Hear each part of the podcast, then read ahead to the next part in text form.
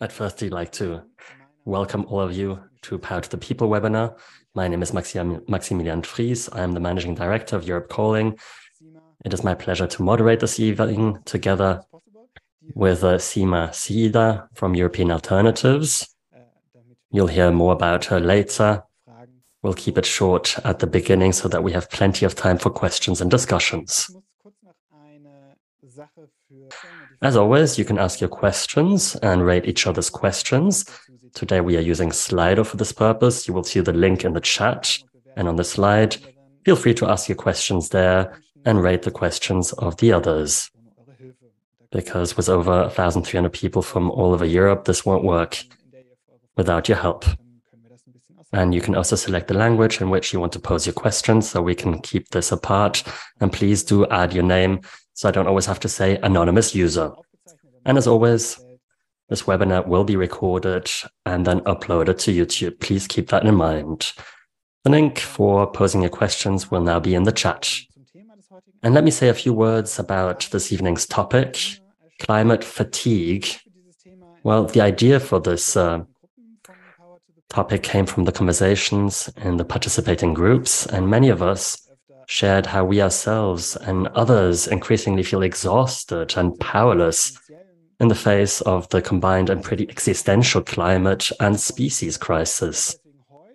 And that is why this today and next week we want to come together to have a discussion about how we can translate powerlessness into meaningful change and personal actions. And it is vital for us in this format to learn from each other, and to give strength to our own activities. And that's what Power to the People does. It allows for working across borders in a transnational space. And I now would like to show you a slide for you to see how this is going to be set up. You can see on the left-hand side what we're going to do. We're going to start with two keynotes by Caroline Hickman and Sven Hillenkamp as an introduction. After that, we'll have a round of spotlights by people from different parts of uh, the movement who will report to us what they're doing and what their stance is on climate fatigue. After that, we'll have a bit of time for some questions and answers, but we'll only have 20 minutes because next week, as you can see here on the right hand side, we'll meet again at the same time in order to get together in smaller breakout rooms. And that's when we'll want to hear from you. That's when we'll want you to have discussions across borders to discuss uh, what uh, you took uh, or what was important to you about today's event and what you wish to share. It's the second time that we proceed in this form, and we're very pleased that you've decided to join us this evening. That would be it for my introduction, and I'd now like to give the floor to Caroline Hickman, our first keynote speaker. She is specialized in climate psychology, eco, fear, and she's a movement researcher and an author as to the subject, and also a university lecturer. Without further ado, I'd like to give the floor to Caroline. Thank you very much for being here this evening. Thank you. I'll share my screen with you. I hadn't put the translations on, so I was trying to figure it out as we went. So, so hopefully that's clear. So, thank you for asking me to join you. I'm going to talk about climate anxiety from a climate psychology perspective. And there will be some emphasis on the way it's affecting younger people children and younger people, but not exclusively. I want to start by saying if you're feeling climate anxiety, if you're feeling, feeling climate distress in relation to climate change, the biodiversity crisis, you're only feeling this because you care. And so the psychological perspective that I'm presenting to you today is that you should feel proud that you care. This is not a pathology. It's not a mental health problem. This is not something that we should be saying there is something wrong with you. In fact, I would worry about people that were not feeling this in relation to what's going on in the world. We think about mental health in terms of our capacity to respond to external reality. And external reality tells us things are getting worse. Therefore, these emotional responses are healthy. We do, however, have to pay attention to navigating this and the suffering that people feel. When this comes to young people in particular, there's also a moral injury on the top of this. Young people expect to inherit a world, ideally, to move into a world where people are taking care of the world that they're inheriting. And this is so often not the case today. So, this moral injury and distress is caused by other people not acting with integrity, with care, with honor, with love. So, it's not just climate change itself that causes climate anxiety. It's the fact that other people, particularly older people, people in power, governments, oil companies, don't seem to care. That is what's causing some of the worst distress. A 19 year old said to me, he said, Tell me how to live in a world that doesn't care about the future of young people. A young woman in the United States said to me, She said, I wish I was mad because if I was mad, my madness, I would, my fear about climate change would be part of my madness. And it would be easier to deal with that than to deal with climate anxiety. So the point I'm trying to make at the start here is that this is a relational problem. We don't want to over individualize it. It is in connection to the way other people are acting or not acting. And I'm going to say it again. I promised I tried to not bore you with this. If you feel distress, it's because you care. You should be proud that you care. It shows you have a moral conscience. The knowledge about climate change is well known and we have short term and long term impact psychologically. The short term impact is shock, stress, extreme events, but there's also the long term psychological impact. And it can also be direct and indirect. So you don't have to be facing smoke, wildfires, flooding to feel the impact psychologically. Of course, you're going to have the immediate physical impact, but it's this longer term psychological impact that I want to emphasize because you don't have to be on the front line of climate change to be feeling the impact of this. Here we would be talking about climate anxiety, vicarious trauma, reading about it, hearing about it, empathizing, caring about what's happening to other people all over the world. There's pre traumatic stress and post traumatic stress and complicated grief. The reason it's complicated for us is because we feel helpless, we feel powerless, we feel enraged, and we're causing this. And we can feel powerless within this. So it's complicated. We can't just have straightforward grief. Paul hoggett who established the Climate Psychology Alliance, I think gave us some really important message here. We are living in this time when tragedy, which is without precedent, is unfolding in front of our eyes. And we're witnessing catastrophic rates of species extinction, biodiversity loss. It's those words, when we try to think about this psychologically, we are living in this and we are witnessing it. It's so hard to both live within something and observe it and understand it all simultaneously.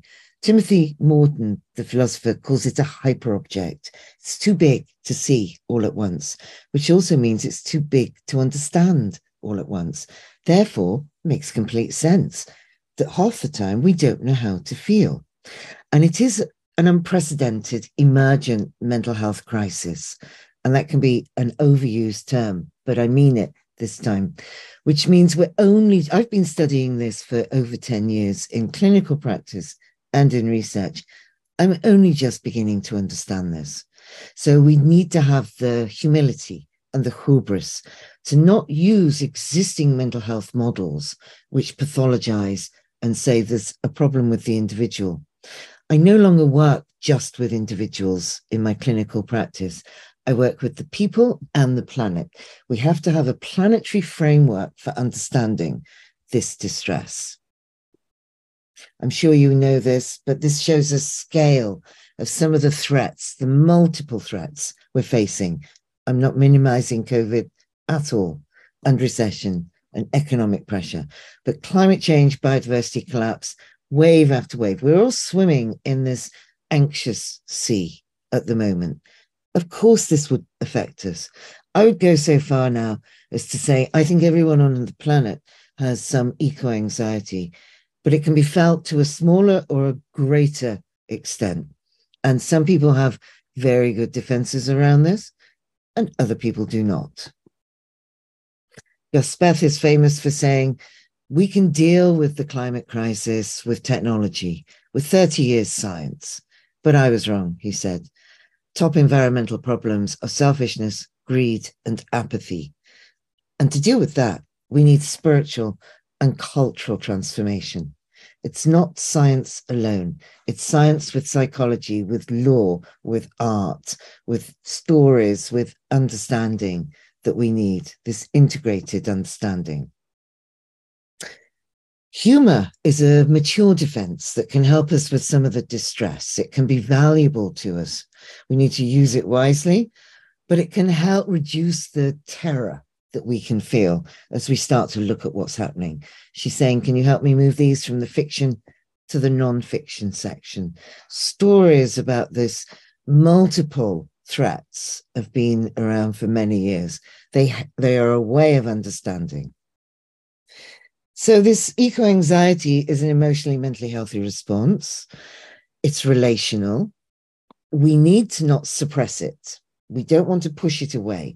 The first thing I say to everybody in clinical practice is I promise you, I'm not going to try and get rid of your eco anxiety. It's the last thing I would do because it's healthy. I do want to help you navigate it so that you don't have to push it down and make it too small or be completely overwhelmed with it. We need to be in a, a, relationship with it where it comes and goes, but we feel okay about not being okay all of these emotions are part of eco anxiety. It starts with anxiety, but it equally then quickly develops into all these other feelings grief, solastalgia, which is love of place, hope and hopelessness. We don't want to just focus on what are thought of as positive feelings. Hopelessness is crucial here. Anger, blame, frustration, guilt, shame, grief, rage, fantasies of rescue apocalyptic fantasies, there's a difference with the fantasy. We need to extend our psyche to be able to touch the edges of this if we're going to discover what this is. And our defenses and our despair. The important thing psychologically is not get over attached to any one of these emotions. So, this is where I'm talking about the need for both external activism. Of course, we need to take external action, but this is internal activism coming to terms with this range of emotional responses and making a place for all of them. Don't deny any of them because they all have their place. We need this emotional biodiversity. My friend who's an ecologist laughs at me and says it's not quite right, but it's the best I can do at the moment. I'm working on this. We need to have this emotional range in the same way as we need external ecological biodiversity. We need this internal emotional biodiversity as well. There are age differences in some of the research, which is important to us. We don't fully understand this yet. The younger age groups, 61% were concerned. This is 2020 research. 16 to 24, 61% were very concerned. And then it goes up again over 65s, but it drops in midlife. We don't fully understand why. Maybe because at midlife we're juggling so many different pressures and stresses. But this is important when we need to think about communicating about this and the psychology of navigating it. There can be age differences, generational differences, different amounts of grief or guilt or shame. If we leave young people to feel the guilt and the weight of responsibility, we are doing them a double disservice emotionally. So I just want to give you a few figures and then I'm going to stop because I've probably used up enough time. So that's the psychological framing that I'm introducing. I've been researching this for many years, 10 years with children all over the world. But what we didn't have until a couple of years ago was significant numbers. And this was research done with colleagues where we talked with 10,000 children, young people, 16 to 25. It was a survey. Australia, Brazil, Finland, France, India, Nigeria, Philippines, Portugal, UK, US. We are extending this to the other countries.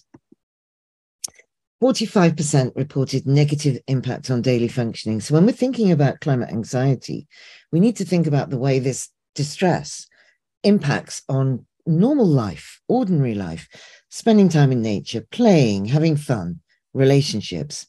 And I want to show you the difference in some of these countries. Look at the dark blue line. France, for example, 35% impact on daily living. India, Philippines, 74%. Huge impact on daily life.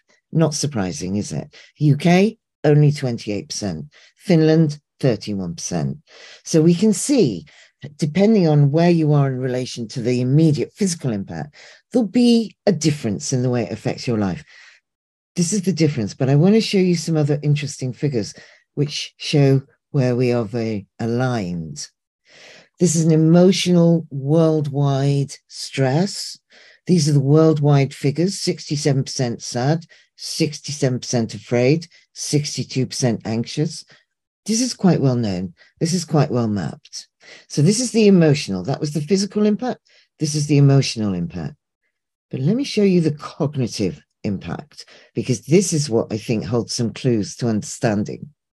55% worldwide, 53% UK think they won't have access to the same opportunities their parents had. So being a child in the UK does not protect you from this cognitive impact, the thinking about your future. Over half think their family security will be threatened. Now, when we think about security, it's often personal security. 52% worldwide, lower, of course, UK, 39%, because less direct impact at the moment. But look at this 8 out of 10, 83% worldwide, 80% UK, 92% Philippines think that people have failed to take care of the planet. So again, we have this alignment, this similarity in cognitive thinking impact, which also will connect us with guilt, with responsibility, with empathy, with relationship to climate anxiety.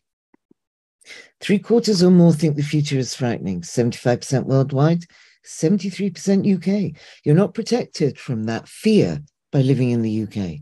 Of course, it's going to be worse in the Philippines, 92. It's shocking. Over half think humanity is doomed, 56% worldwide, 51% UK. Do you see what I mean about you're not protected? So we cannot, and I'm sure nobody here would do this, but we cannot say, well, we will be okay here. This is a planetary crisis in terms of physical action, but also psychological harm. We cannot protect ourselves psychologically or physically by looking away from what's happening elsewhere in the world.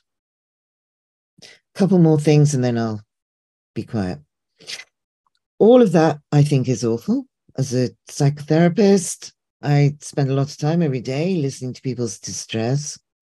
This is the statistic I think we should do more about immediately.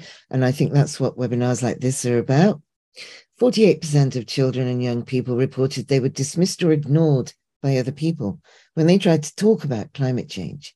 We might not be able to stop climate change today, but we can stop this happening today. 48% UK and worldwide were shut down, told to be quiet when they tried to talk about climate change. That's not okay. We then linked it to beliefs about governments, this relationship with powerful others. 65%, this is the UK figures, 65% felt governments were failing young people. 28% thought government could be trusted. You see what I mean about that relational fracturing that breakdown in trust in relationship. It's really important. This is the group of researchers. So I'm linking now climate anxiety to a human rights issue. There's an intersection between human rights, climate change, and climate anxiety, and leaving vulnerable young people, any people, to be fair, to climate anxiety and this moral injury could be argued to be cruel, inhuman, degrading, and torture. It's a human rights issue, not siloed into mental health. If we address this in this way and frame it in this way, using this climate trauma lens, there is this possibility. I've got to skip because I need to be quiet to talk about reframing, because I need to leave you with something slightly more hopeful. Reframing eco anxiety, climate anxiety, and eco empathy, eco compassion, courage, community, connection, belonging, meaning, care, and aliveness. So, not suppressing it, but reframing it, understanding it, having the courage to step towards it. I'll stop there. Thank you.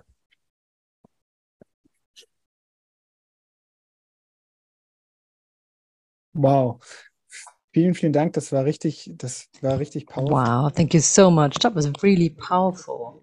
Well, sometimes, you know, emotional biodiversity, this is something that you won't forget. Thank you very much.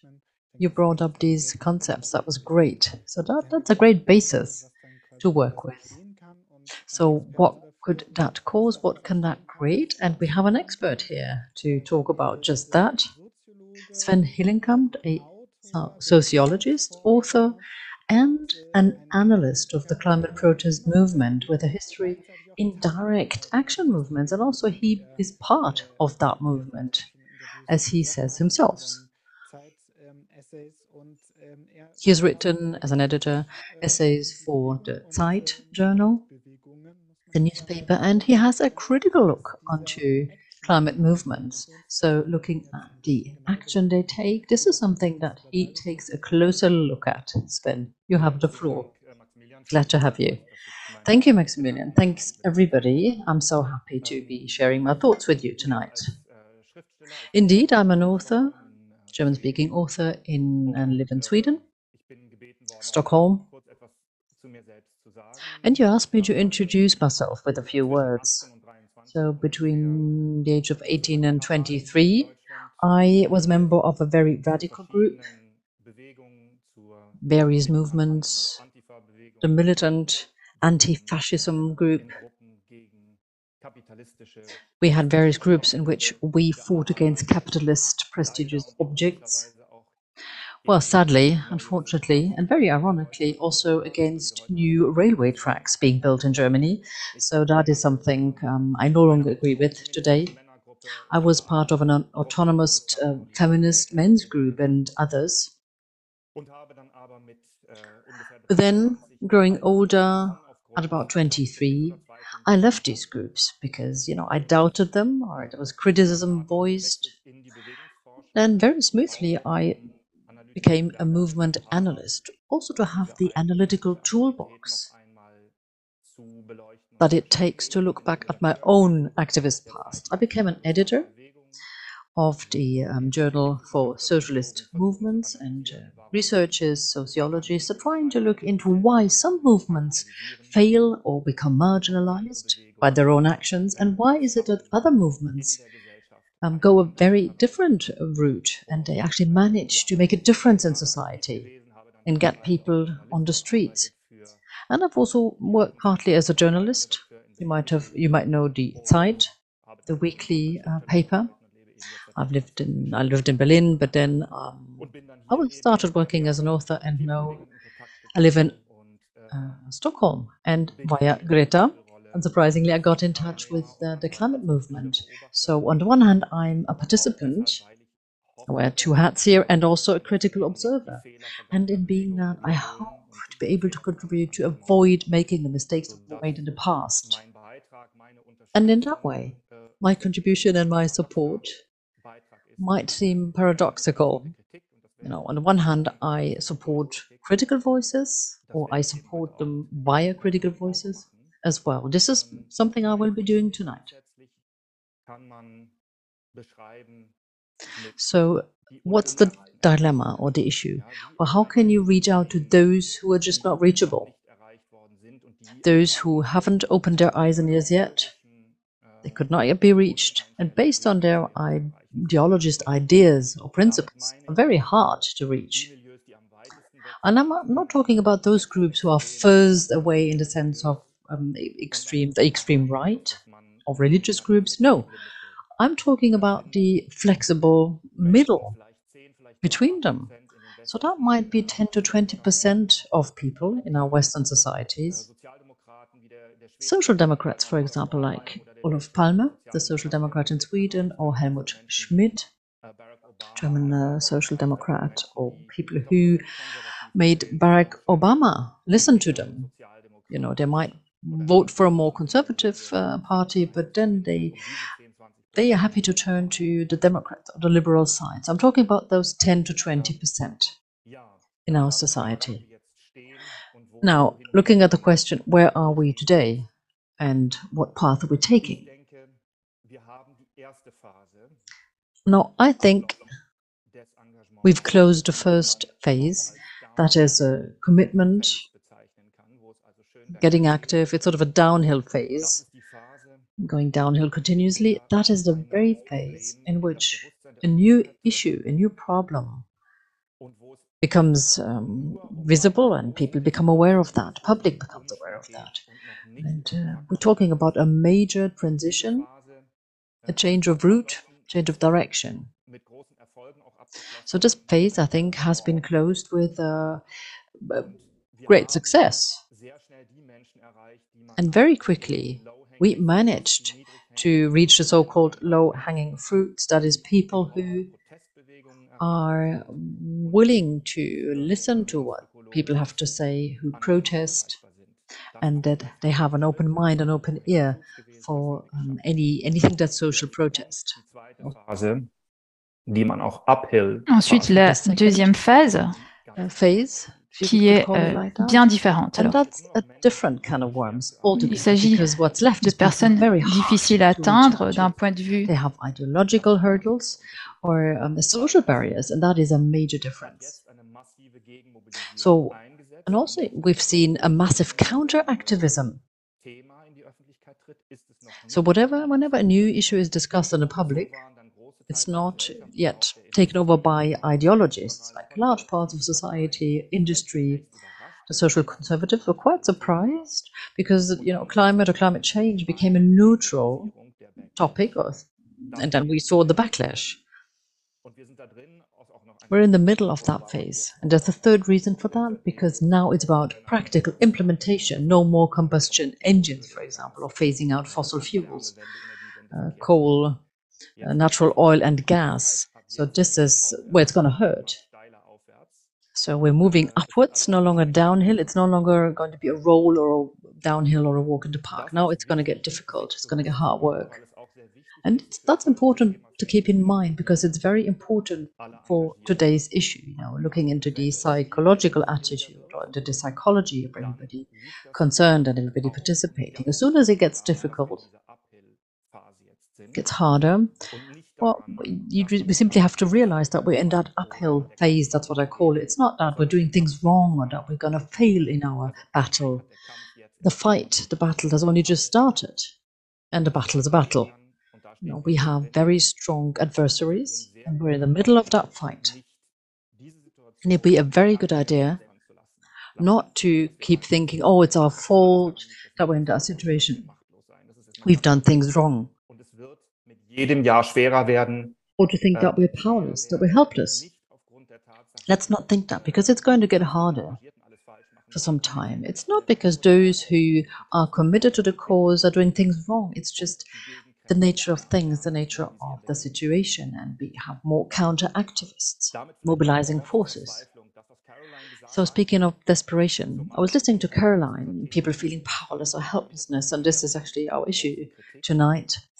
There's one point I should like to criticize here. Traumatic situations become um, traumatizing once you feel you're helpless in face of them. And actually, looking at this feeling of helplessness and powerlessness, it's pretty much homemade. You have achieved so much in only a couple of years. You've changed the, the, the programming of political parties. They all carry out or did they announce a different message? Looking at European political parties, you've changed anything that's published in the media. Uh, you've changed the the path researchers are taking. And there, have been uh, court decisions as well. And looking at um, reducing emissions, you have greatly contributed to that. hundreds of millions of people depend on that, depend on us reducing emissions. That's what you've achieved, but you keep telling yourselves, oh, we failed, we failed. You tell yourself that actually we have made a difference. That's what I hear pretty much everywhere. That's what I would like to warn against, because this creates a feeling of powerlessness. It makes you feel helpless. So it's not surprising that people feel helpless, or it's not surprising perhaps that people feel they don't make a difference and People might ask themselves, why do they now leave the movements? Why do they give up? Well, it's because they have this idea of being powerless, being helpless. But looking into things as an analyst of movements, looking at your movements, you have managed, you have achieved more, much more ever since uh, 19, the 1980s. And people have, uh, in their fight against uh, slavery, for example, or xenophobia, or the feminist movement, starting with the very, very first movements, the suffragettes, or um, rape in a marriage being banned, or what the workers, the laborers' movement achieved, over very large time spans, might not have been so much. And when we look at what you achieved, it's because you have less time, you've had less time. And the clock's ticking in terms of climate change and ecology, biodiversity. It might be true in scientific terms, but it, it's killing your commitment and stop measuring yourself against that because then you feel failure all the time. You feel like you're a loser and you're not. Look at your political success. And I'm sure, I assure you that you will no longer feel as helpless and powerless. And you can be proud of yourselves. Be proud. And uh, be and trust yourselves to continue to make a difference. It takes confidence. So a number of factors, to continue with that, were a bit of a hindrance to how far we can reach out as activists. Well, 10 or 15 minutes as an input of what we need to change. It's a bit difficult to get it all together in, uh, in that time span. Well, I'm, I'm trying sort of to touch upon the five major factors. Or, so on the one hand, we need to change things within our activist movements, but also going beyond activism move beyond the movement is actually what I'd say, what I'd call it. We need a new platform at the end of the day. So the big five. So the first great barrier is within the protest movement. Those movements only manage to convince uh, a small number of people in society. But the higher hanging fruit, as soon as there's some demonstration, a protest run um, people chanting songs or shouting out um, things and uh, waving waving flags. They close the window, they shut their eyes and ears. They don't want to hear about protest. That's where you lose them. So look at, let's look at the specific forms. Disruptive protest, Letzte Generation, Just Stop Oil, and other groups. So in Germany, only I can something I can touch upon. Um, there was a study published that confirms what we've been afraid of. It causes backlash, this kind of disruptive behavior. So, looking at what happened in Berlin, the referendum to become climate climate neutral by 2030. Well, let's say it wasn't only in Berlin, but in Germany all over that uh, people no longer support um, action to stop climate change as much as they did before the indirect agenda setting by the media, uh, this is not the effect that we've seen. But there's another aspect that's even more critical. 47% of those who voted against in the referendum for climate neutrality, they said that they vote against this very tangible, this very specific climate policies because they are against those people who go for radical action like um, actually block the streets, you know, chain themselves somewhere and, and just uh, and cause havoc. So that's what people say. We want to teach them a lesson by voting against. That's a very backlash. That's negative uh, consequences that we're talking about here. But it's not just that side of the protest that should be seen with critical eyes. Just Stop Oil and Letzte Generation, looking at the content they're conveying, a very moderate But what's happening in the radical part of the climate movement is radicalization. So the two are intertwined.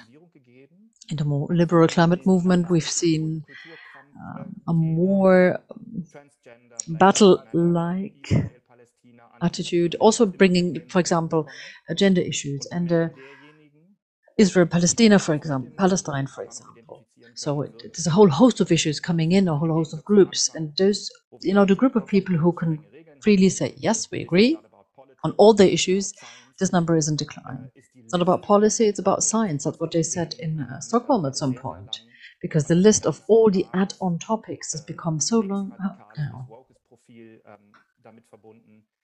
the radical left and the focus profile has been linked to that. And I'm not really criticizing this, but if these are big organizations, big groups, and if it seems uniform, or everybody, everything seems vegan, queer, feminist, anti-colonial, etc. It seems to be a mix. It seems to be sort of a, a group that um, doesn't set any any differences or any separations.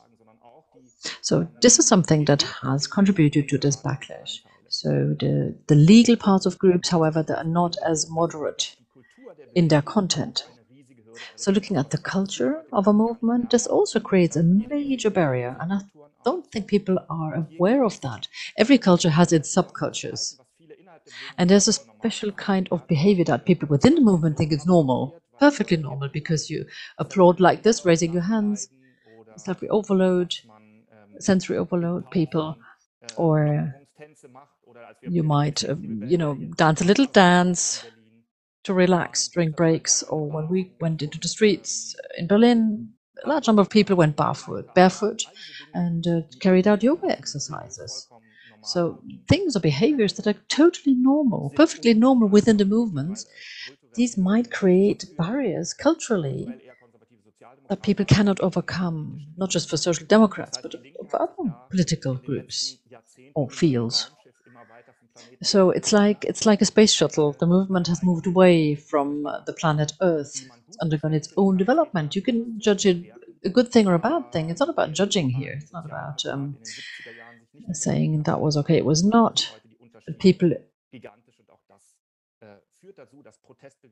who in the 70s might, have, might have been very different from the others in society. Today, it's a whole different group. The second major barrier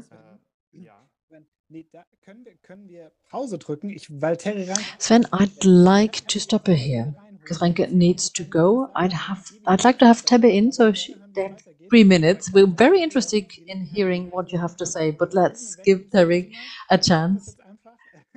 Apologies to Sema. I'll um, bring Carrie in before she needs to leave so she can provide her spotlight. And then we continue with Sven. Sorry. I'm sorry. I have to go. We are sorry, Terry. So good to have you. Terry Reintke, Greens MEP, um, and uh, group chair. Wow. here we go.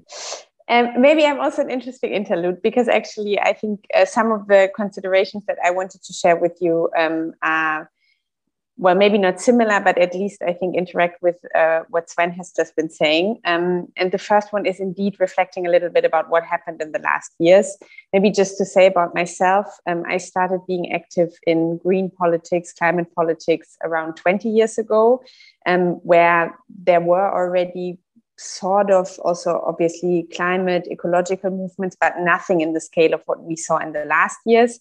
Um, and reflecting on, because I have been in the European Parliament since uh, 2014, I really want to second uh, what, what Sven has been saying, because there was this very big mobilization um, and suddenly things were possible. A window of opportunity kind of opened, and suddenly political majorities were possible that we had never dreamed about in the European Parliament and also in other places of power beforehand. And I have the feeling, and that is rightly so and very understandably, um, a lot of people thought, okay, now the penny has dropped, now people understood, and now there is going to be a linear sort of development towards people understanding more and more how urgent it is to act on climate change, to act on biodiversity loss, and we move from there. Whereas, um, well, and maybe we are not moving fast enough, but at least we are moving into the right direction. And I think when you look at how political discourses develop, and I'm saying this now a little bit as a granny who has been around for, for a little bit longer, um, this is not how how, how we see the development also of this debate. Because when I look at the majorities and the political space that we have, for example, for issues around climate change, to find majorities on very concrete measures uh, to implement the changes that you know we had actually agreed on with a very very big majority, um, we see that indeed we are now going through a backlash moment. Um, and I'm saying this uh, fully understanding that actually the things that we are trying to do right now are still very much I mean, I'm not saying that they're not very impactful and that they really change people's lives, but compared to the things that we will have to do in 10 years, in 15 years, um, they are still quite simple political challenges. Um, but still, we are right now in a situation where um, we are not to the same degree winning majorities anymore, where we are experiencing indeed a counter mobilization. And we have that in the European Parliament with the Green Deal, um, where you probably heard recently the nature restoration law, um, which is now, I think, really the, the crucial point where we will see whether the majority is going to move to the right um, and basically, um, um, well, make it impossible to, to move ahead with, um, with further climate legislation, at least uh, in this very moment. So for me, the question is first of all, how do we adjust the strategy that we have, the political strategy, in order to counter this backlash?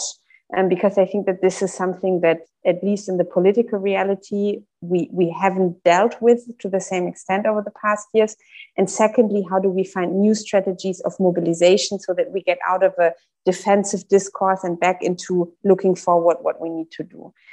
And obviously, um, I, as we are speaking about the psychological impacts tonight, um, I wanted to look a little bit how, um, for the movement, but also I think for politicians that really care about uh, climate actions, uh, what are points where I think um, maybe we we have to become better, or we have to think about um, when we look at the situation that we are in right now. And the first one, and this is something that um, also um, Sven and Caroline uh, hinted towards is, and I, I believe it is important, um, even though it might seem cynical sometimes, to celebrate the victories that we have had. Um, I sometimes have the feeling because the problem is so big and that we feel that all the steps that we are taking are far too small and not, and not, not moving fast enough. Whereas I think psychologically, it is very important to sometimes sit back and say, we have achieved something and we are happy about that and we take strength from this to take the next step. This is the first very important thing that i think as politicians but especially people activists and movements um, we have to try to, to to figure out and to and to really find spaces and places where, where we can do that the second one, and this is going a little bit also what already was mentioned, um, learning to deal with strategic disagreements uh, on where we have to go next. Because I think there was a massive mobilization where it was about making noise, putting this problem on the agenda, making it something that is as, as urgent as it is. Um, but now we are in a moment where I think also within the movement, there is a far bigger variety of what strategic um, pathways we can take. And for me, this is something that is very often seen within movements as um, uh, something difficult, something dangerous. And I think that it would be very important between politicians, between activists, between different actors in this, um, to find places where maybe also sometimes disagreements, differences um, can can exist. Uh, we can live with them, but we can still um, sort of see strategically um, how how we still move into the right direction into the same direction together. And this leads to my third point, and this is something where I maybe also feel we still have to work on looking ahead, and that is finding differentiated roles. Because I'm fully aware that you know I come from an activist background, now I'm a politician, I can take decisions, and um, how we can better reflect on these different roles, also be okay with it, that there are spaces in which we can act and there are also spaces in which we might not be able to act, um, and to not take frustration from this. Um, the fourth point I wanted to make, and I say this in every context that I'm speaking about um, um being frustrated or, you know, also having maybe issues um, that are related to, to mental health, um, despite the fact that we have no time to lose and that we have to act, it is important for you individually and even for me as a politician, but especially for activists to take breaks and to also know that there that there are moments where maybe the pace is going to calm down a little bit and that this is something that is considered to be okay.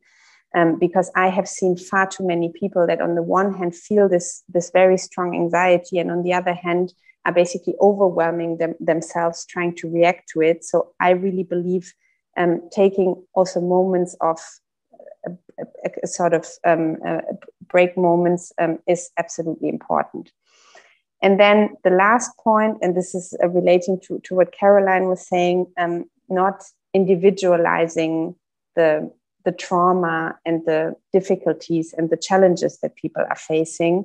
Um, so to create a space to address the anxieties without making it the center of the debate. So to sort of have places to go, but not to, to only speak about that and, and, and only, you know, focus around that. Um, uh, I think that this is something that is a very, very challenging thing to do. Um, but I believe that it will be important so that we can get the energy back to to have these new strategies, but also to now get into a um, defense line in the struggles where we are um, now in a more difficult position than maybe we were a couple of years ago. Um, and maybe I'm going to end here. Um, I'm very much looking forward to also getting reports from the rest of uh, Sven's input, but then also what the others are going to say. Um, because I believe, despite the fact that we are now in a more difficult position that maybe we were um, five, six years ago, um, I'm very convinced um, that we can also turn this around again, and that maybe in two, three years we will be in a much more um, um, active position again, and then to make possible to have majorities um, to to move faster than maybe we are able to do now, um, and to also look at this uh, in a more long term perspective. Thank you very much. Terry, vielen, vielen Dank. Das war ganz super und danke, dass du dir die Zeit genommen hast und sogar ein bisschen überzogen hast. Also länger als du äh, da sein konntest. Ich gebe dann direkt wieder an Sven zurück, bevor wir in die anderen Spotlights gehen, weil Sven, du warst noch nicht fertig. Und ich glaube, es hat ja auch sehr gut viele Anknüpfungspunkte gegeben, da einfach weiterzumachen. Und ich will nur kurz sagen, wir haben ja das Fragentool offen. Okay, let's hand back to Sven. There were a lot of questions. Äh, And many people said, that, yeah, it's, it's very interesting to hear that, and it helps them to live with what they experience, also emotionally, and it helps them to carry on their work. Well, thank you very much. Sorry, it takes a bit longer. Um, if you just use buzzwords, it's very abstract. You really need to get into it a little more um, deeply. Um, I'll try to speed up, but at the same time, I just want to make sure that everybody can follow because um, this is about this is about very specific things. So the next major barrier, talking about the big five here, leading to unnecessary backlash and to the fact that uh, fewer people roll up their sleeves and get active. It has to do with values and words. What are the values you use and which words or terms do you use for your commitment, for your getting active? So which values do you need to pronounce or words do you need to say that'll open doors or that'll lead to doors being shut in your face? So climate change is often uh, linked to very leftist values, power to the people. That's what our um, event is called. No conservative or a liberal member of Congress uh, or any group would call them power to the people. This sounds very leftist radical-ish. So like Black Panther. So this is a bit of an issue. You know, people are automatically associating um, values. When you talk about system change,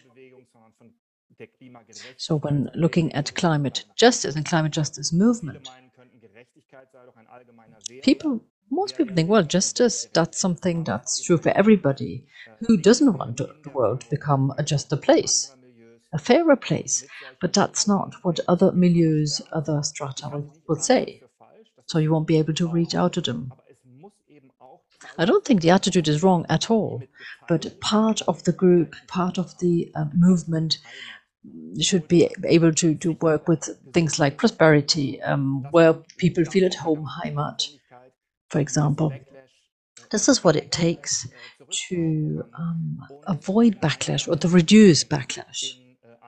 And that way it might help you, you know, connect with other or reach out to other milieux, other groups in society. In 2011, just to give you an uh, example, David Cameron at the Conservative Party's meeting, he explained why his party should support gay marriage. And he said this is not only about equality, so equality, this is a leftist um, value, and liberals and conservatives would never have been won over by that. But David Cameron said, we want people to pledge a vow for one another. We want liaison, we want connection, we want commitment. And that is why I now support gay marriage marriage for homosexuals and lesbians. Not in spite I'm a conservative, but because I'm a conservative. That's what David Cameron said. And this way of building a bridge across values and words, of terms, has helped him. So they did not just count on equality, but they said, look, we want to take care of it. If one of us goes uh, gets ill, or one of us should should pass away, what about the other one? We want to get married, we want a family, we want love, commitment. And this opened the door into the conservative milieu in politics. And I think this is it's worth its while to just listen very carefully. What words do we use? What values do we promote? So there are groups that use totally different normative concepts and do not exclude, automatically exclude large parts of the population beforehand.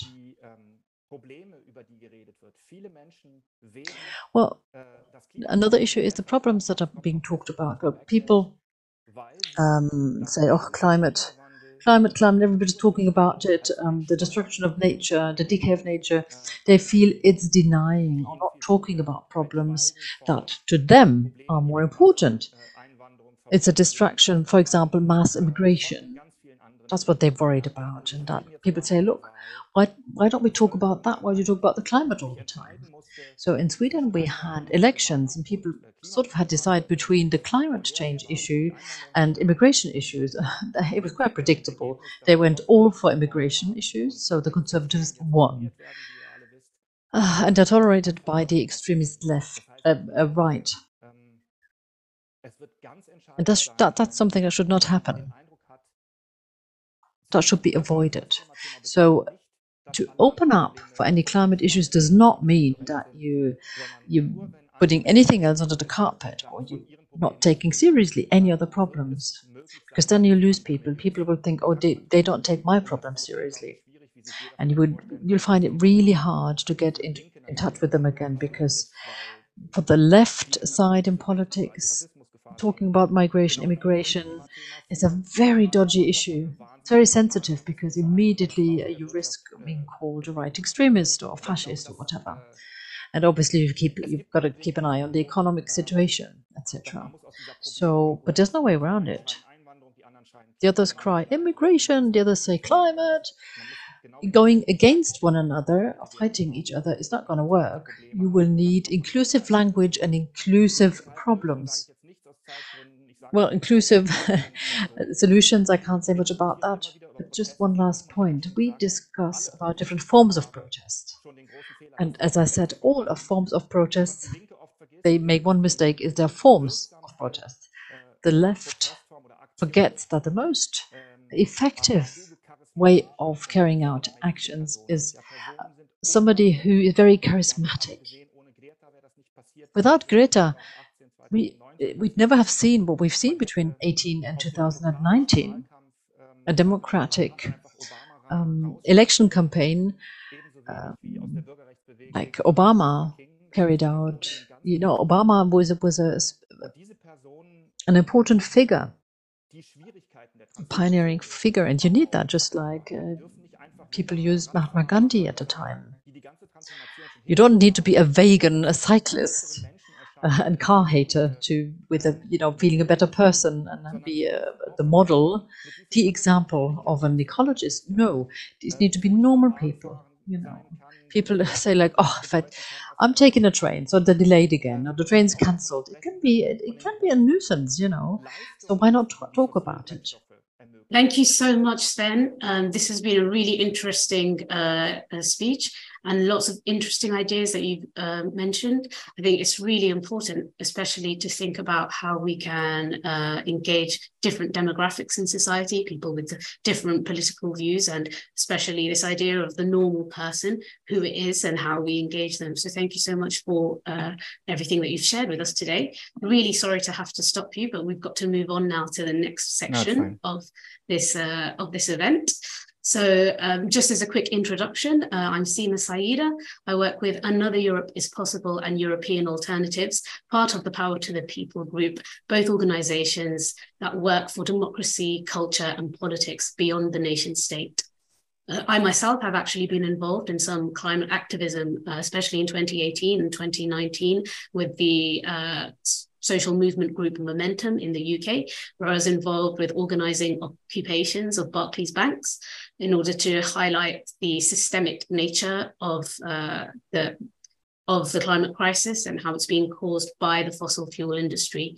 And I was trying to use the platform that we gained from these occupations to highlight colonialism and the colonial uh, the, the legacy that colonialism has had on climate change.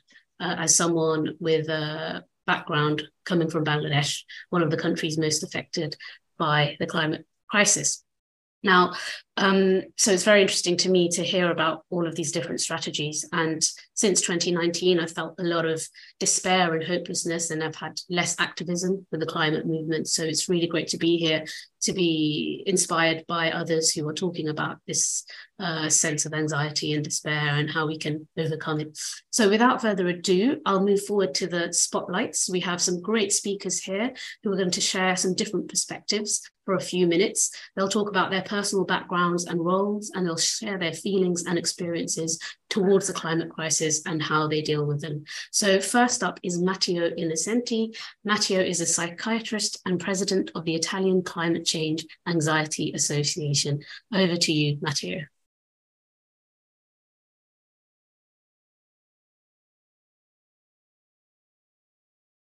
Grazie a tutti. Eh, buon, buonasera, eh, sì, sono Matteo Innocenti, sono uno psichiatra e psicoterapeuta. E, uh, Hello everyone, my name is Matteo Innocenti. I founded the Italian association that is in charge of anxiety towards climate change. Our goal is that of helping everyone who suffers from eco anxiety and climate anxiety. I will just share my screen with you right now.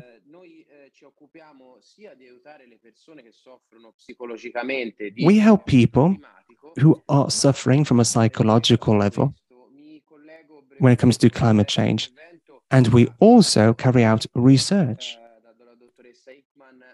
As Professor Hickman said at the start, I wanted to start with our model. We start with eco anxiety, that is what we analyze. And we take a step back. We don't frame it as a disease or as a pathology, but we see it as an emotion that is supposed to help us take a step forward. Indeed, emotion comes from Latin and it describes a movement forwards.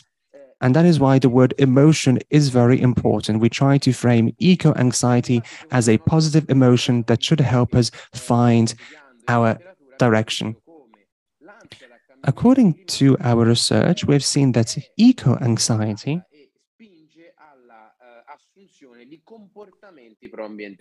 results in behaviors that favor the environment. And these behaviors include activism and adopting a vegan diet. So, all behaviors which favor the well being of nature and the environment. As a result, these behaviors reduce eco anxiety.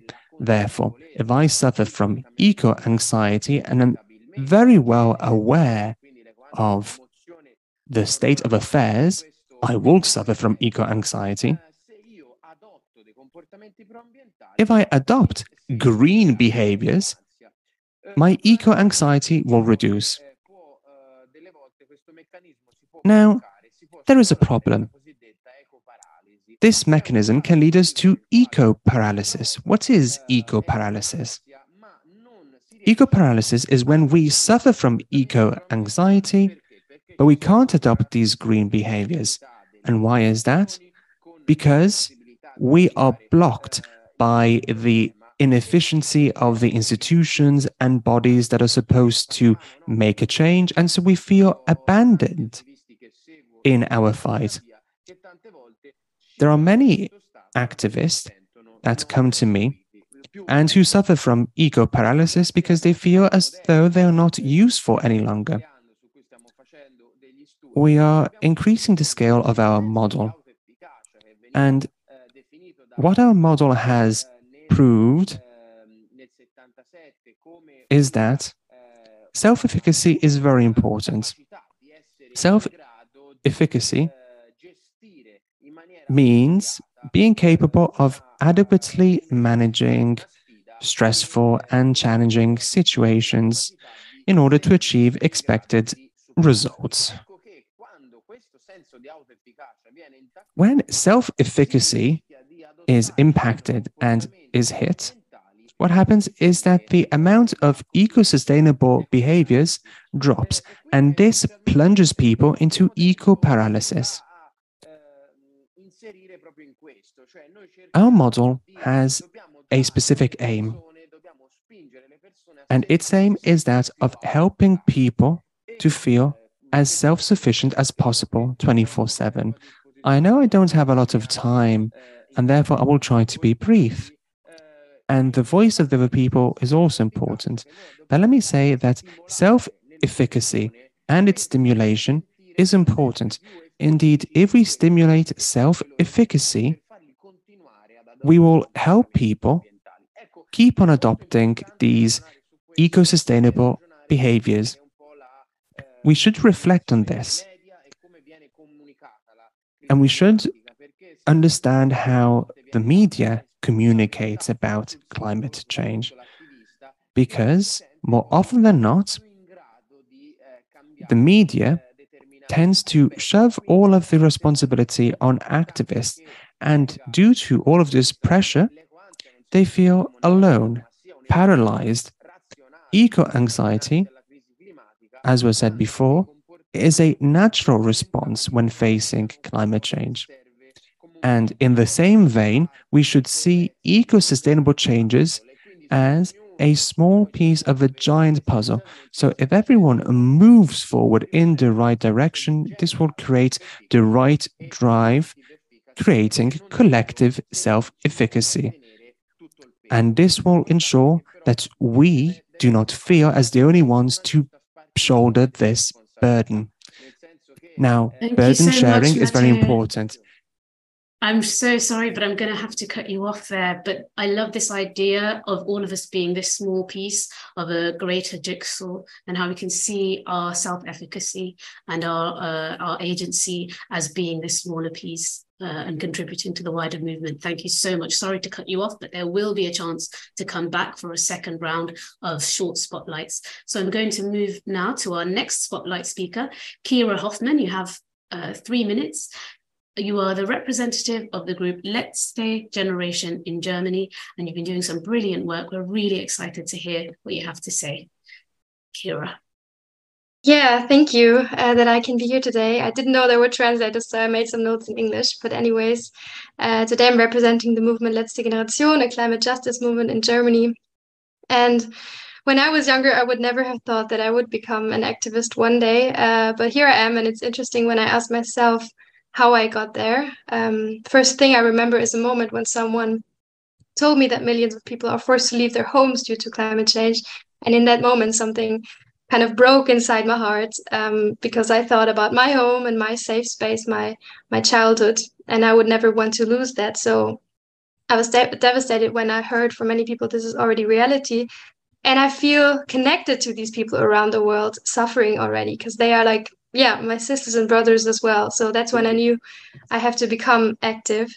And I started with going vegan, signed petitions, went to demonstrations, and worked in climate related fields. But all this seemed to be really slow, as I knew, according to the IPCC report, we have like three years to prevent climate tipping points from now. So I started with civil disobedience, first with Extinction Rebellion. Um, and I wanted to interrupt the business as usual and tell everyone that we are in the middle of a catastrophe and we need to make huge changes right now. And then during COVID, when we uh, couldn't protest anymore, uh, with some others, I started a regional climate assembly where I study in the south of Germany. And last year, 90 people from different parts of society came together in this assembly and developed recommendations for politics on how the region can become 100% renewable. And this was a massive process for me. I learned so much above all that it's time to bring different social groups together. And that's what I love to do as well. But on the other hand, I still feel and felt um, that we need to way, act way faster. So after COVID, I started to protest again with the movement Letzte Generation.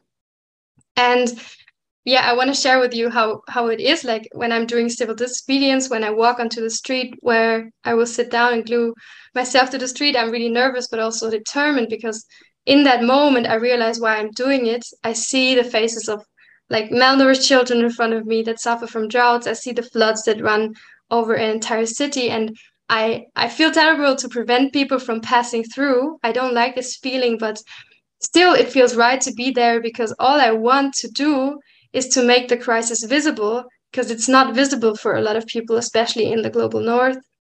And we just keep on go- going what we do. So I want more people to realize that we have to do more. And um, I asked myself, like, what if we become 10,000, 100,000 of people on the streets for and fight for the same goal? We would have so much power and could really make a change. And right now, we as Letzte Generation, we are trying to network with many stakeholders, um, such as churches, unions, politicians, and so on, to try to move towards this goal of building building alliances. That really gives me hope. And another thing, and last thing that I want to share with you is um, yeah, something that's probably not visible. It's like the way we we treat each other inside the movement. Um, and I want to yeah share this example with you that um, even if it's really really hard, we try to like connect to each other in a in a close way. So after a protest, sometimes you're taken to the police station. You are alone at this point, but you go inside with the certainty of knowing when you get out of it again, someone is waiting for you. No matter if it's in the middle of the night, someone is there standing outside the police station, welcoming you with a warm tea and a big hug. And I find that so beautiful. And this feeling of caring for each other in the movement gives me strength. And I think it's time right now to create ways of also turning this outward through alliances so that we multiply the hope that is in the movement, but we need to make it more, more visible and create visions as well. And that's something that I want to uh, share with you in the second round. Thank you so much, Kira. That was so inspiring. It was so great to hear about how you feel empowered when you're taking these actions and the warmth and the safety and security that you feel in the solidarity with everybody else who's joined you within the wider group and the wider movement. That's really great. Our next spotlight is from Louis Fidel, who is founding member of HEC, École des Hautes Études Commerce Paris, Transition, and former president of HEC's Ecologist Society. Over to you, Louis. Bonjour euh, à toutes et à tous. Uh, beaucoup de choses uh, très intéressantes ont, ont été Good evening. A number of very interesting things have been said. Let me tell you my own testimony, which is very similar to what we heard. I'm talking to you from a place where activism for uh, climate is uh, not the norm. Uh, business schools. My name is Louis Fidel. I'm 24. I'm uh, studying at HEC, one of the uh, most uh, famous business schools in France. I was not predetermined to uh, become an activist. I was aware of the problem, but not really committed, not really active. And uh, strangely enough, it's at the business school where climate is never mentioned or hardly ever that I decided to become active. With a few friends, we uh, understood that our courses, what we get taught is absolutely obsolete. It's uh, 10 or 20 years behind. We want to see the teachers, the professors. We wanted the curriculum to change a little bit, uh, to be adapted. What we asked for was not revolutionary. We didn't want business schools to close down or do things entirely differently. And if what we had suggested had been applied, it would have remained that. But even that was too much for the business school. And that's the starting point for me. That was the trigger I uh, became very active, but I did not become eco uh, anxious. I became extremely angry. I'm uh, eco angry today because of this uh, uh, fatigue, which others seem to have about the uh, climate. And uh, we tend to be very offensive and very vocal. We do believe today that nothing will change unless we force it to. And if we ask kindly, nothing will happen. So you need to be present in uh, meetings with the administration, with the professors. You need to bring in proposals, but at the same time, you need to talk to the press. You need to be on social networks. You need to organize sit ins and happenings. There was uh, a happening a few days ago. We were very happy to have the uh, climate vice president of uh, Total Energy, the uh, big uh, oil um, company in France, and we gave her a prize uh, during a press conference of uh, Total, the uh, the company. They had a press conference, and we uh, barged in. We gave them a prize using uh, humor to make it visible.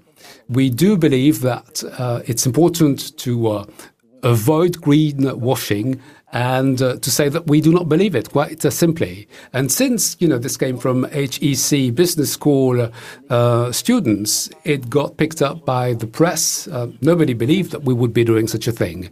And of course, um, the fact that the public believes that you can't be an activist if you're a business school student uh, goes uh, to show what the problem is. It's really entrenched. We are entrenched in attitudes.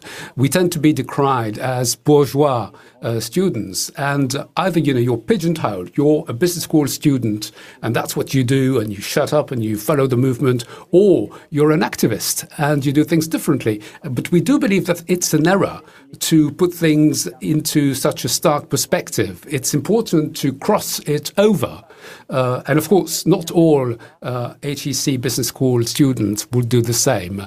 But we do believe that our symbolic weight, simply because of where we come from, is out of proportion. The uh, press gave us a lot of attention because we were business school students. The uh, attention we got, the symbolic capital we got, is something we need to use in order to ram home a number of messages.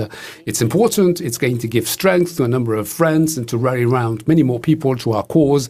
And it's important that uh, we can do things differently and teach business students uh, differently. And this doing differently is something which we would like to do in as genuine and happy way as possible.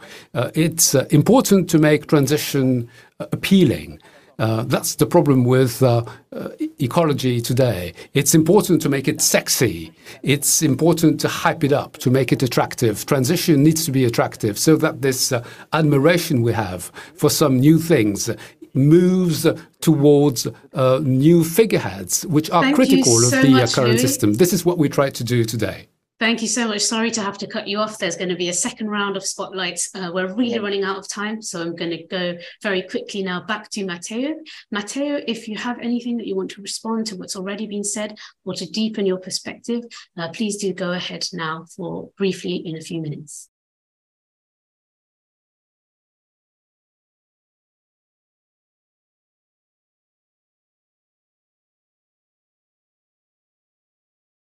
I think actually Matteo has left us. So, Kira, I'll move over to you.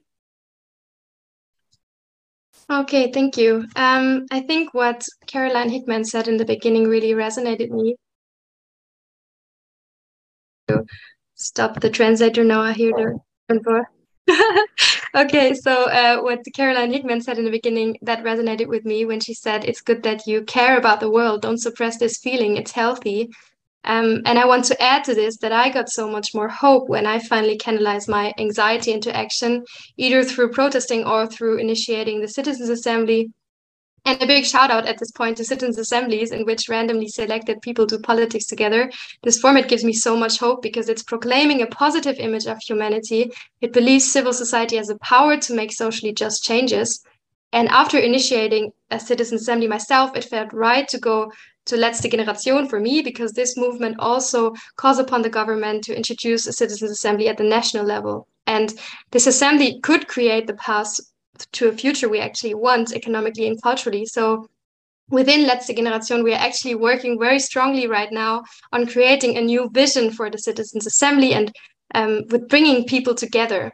Um, so as a sum up, I think there are three steps that would really help us now, I think, and could also help in reaching out to the flexible flexible middle that Sven Hillenkamp was talking about. First of all, speaking up and telling the truth, we need I think I think we still need to say out loud that we are in the middle of a climate catastrophe. But second of all, we also need to realize and communicate that every fraction of degree of less global warming, no matter how small, makes a big difference and can save many lives as well. And there's no black and white in this matter. Every step counts. And the third part, and I think it's the most important one, is that we, we need to envision on how we want to live how beautiful this world could be and that it's worth to save it. And we need to be brave and let no one tell us that we are naive in having visions and fighting for them. Because I think only when we have a vision on what is desirable, we can work towards this vision. And then finally, we can canalize this feeling of powerlessness into hope and actually make a change. Thank you so much, Kira. Very, very inspiring. And as promised, Louis, we can come back to you now for another quick two minute spotlight. Oui, alors c'était juste euh, pour conclure. Yes, thank you. Well, I simply wanted to conclude uh, and, and maybe pick up on what Kira said. Uh, beyond the rational arguments which we need to make, what seems to be working uh, if I try to convince my fellow students, for instance, in my uh, business school, of course, uh, we still have uh, today uh, a uh, minority of people who are totally opposed to our ideas, and they will never be convinced, but that's okay. But there is a soft middle. And the soft middle is actually sitting on the fence, and they need to be convinced. And they understand about the issue, they believe it's real, but moving on to action is something that they cannot do yet. And we need to reach out to them in order to show that it's important to take action today, but that it's also a source of joy. It's going to open up new vistas. It's going to make your life more interesting than simply, you know, um, uh, using uh, doing things the way they've been done traditionally. And it's important to transform anger into uh, happiness and uh, uh a drive for action using humor is uh, something which we do a lot and it works well in France. We have quite a number of uh, offensive movements. Soulèvement de la Terre is actually a movement which got um, terminated by a government order a few days ago, uh, but it's quite radical in terms of its messaging, but also of, of, its modes of action. But it's important to work on the cultural level to attract people, to get to meet people, to uh, get them in, and that anger is something which can be transformed into uh, action, and we need to be happy to take the fight. Thank you so much, Louis. Again, brilliant, inspiring words. And it's so important, obviously, to be changing the curriculum and educating people about what's really happening with the climate crisis and how we can uh, combine to change things. Um, so now we have a chance to come back to our original keynote speakers very quickly, just for two minutes. So, Caroline, if there's anything that you'd like to respond to what's been said today or to add to what you've already said, please do go ahead. Thank you. I loved everybody's contributions. They've been um, very different. Um, I am going to comment about the binary split between optimism and pessimism because that's what I've heard happening a lot is the kind of discussion about the need to be positive and yes but there are different routes to positivity and if we fall into this binary split of, oh, we can save everything, everything has to be positive, we have to be very careful because we will invoke the opposite, which is it's all hopeless. doom and gloom, nihilism. What's the point? We have to be careful about this bouncing between the two. Ironically, they're both the ego trying to get back in control. Humans are feeling very vulnerable and very out of control in this whole situation. So we have to be careful with this ego. We actually have to hold the tension psychologically between these positive, negative positions. It's a false binary. What we need in the center is radical hope. We may be going off a cliff, but we're going down fighting. And that will save our soul. That will save our community. That will save our capacity to empathize and care and make space for the despair, the hopelessness. Hopelessness, ironically, can sometimes save us because there's nothing to be ashamed of. Children around the world in the Maldives say things to me like, you know, climate change is like Thanos in the Avengers Endgame, whose ideology is to kill off half the universe so the other half can thrive. We are the half being killed off. So we in, and I'm not assuming everybody here is from the West, but we have to be able to tolerate that distraction and despair and integrate that into positive action because that is what we need to be able to do to build sustainable resilience, sustainable activism. And we can do that so long as we cry and laugh and fight and sometimes just say, I'm stuck. And then you get back up and you try again. So I just wanted to make another slight bid for the depression is really healthy. Otherwise, we're falling into the Western medical model and that's what's got us into this mess in the first place. We need to grow down as well as up. Thank you so much, Caroline. And I have to say, for me personally, as someone who has been feeling quite depressed over the last few years about the climate crisis after a period of intense activism, um, uh, it's really, really wholesome to hear what you're saying about accepting that depressed feeling and uh, feeling also that it's some, a, a, time that I can nurture and grow and hopefully return to some more uh, slower but still powerful activism. And um, with that said, we also now have two minutes for you, Sven, to come back and react a bit to what we've already heard. Over to you, Sven. Ja, vielen Dank. Ich fand es auch sehr interessant, was äh, ihr anderen yeah, thank you very much. alles gesagt habt. Oh, ich muss mal gerade meine Übersetzung hier ausschalten. Ich höre mich selber so switching off uh, the translation. Ähm, ja, was mir noch eingefallen ist. Äh, There's something else I was thinking of. There were two different uh, different approaches. You know, how to win over majorities, how to win elections. So there's one point, which is um, the national coalition approach or Obama, Obama coalition approach. You might have heard about that. So that's what Obama did. He reached out and managed to reach the, the flexible middle in society by turning radicalization down. And this is something that we should strive for. Also, when it comes to Letzte Generation, studies show that these uh, actions are counterproductive. Listen to the science. So there's hope for that. they look, look at this approach. Turnout approach, that's another approach. Energize the base approach this is what, unfortunately, with success, is something that Donald Trump did. He polarized everybody. He never even bothered to reach out to the middle milieu, middle strata. He just went from one attack to the next to a counteroffensive. And this is something that Greta Thunberg was very good at initially. When she started at global level, she embodied uh, this attack it might be a contradiction. Get smarter is what you, you, you could call it. Get smarter, get harder. Get smarter in the sense of a coalition uh, approach to avoid backlash, but also grow harder in the sense that people who now feel powerless. The reason here is that there's too many people who embody attack the fight. Robert Habeck, the German minister, is a good example, he apologizes for errors, for mistakes, and he explains things um, in a very uh, quiet manner, not very upset. It's okay, but it doesn't. It's not enough because the base needs energy. They need to be energized. This is only possible with a counter-offensive, counter-attack.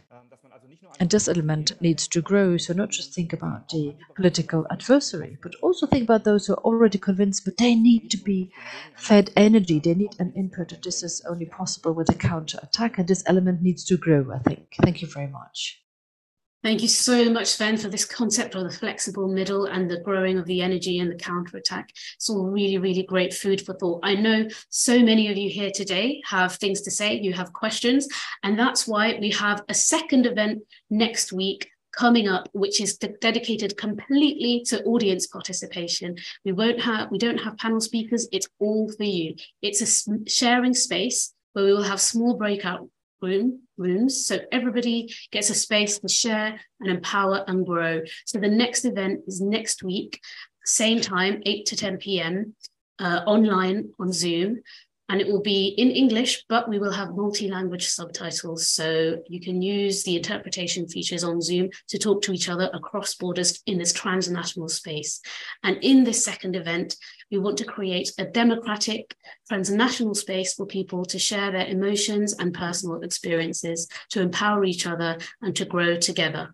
So our special guests will be all of you. We really want all of you who are here today, who've listened to the speeches, who've listened to the different groups and voices and perspectives, to have a chance to think about what was said, to reflect and to come forward with your own ideas, your own experiences, and your own reflections and responses. And some of the speakers who are here today will definitely be joining us next week as well to take part in the conversation. So do come along next week, 29th June, 8 to 10 p.m to share your experiences, to share the empowerment to action with people from all over Europe. And if you want to join that event, we will be circulating the registration link after this event today. So do stay tuned. It was wonderful to hear from all of our speakers. Thank you, everyone who's joined. And I really hope to see you all again next week. Max, I don't know if there's anything you want to add to that. If not, will nur auch Danke sagen an alle, die Well, thank you very much from my side. Thanks, everybody. You, Max, thank you.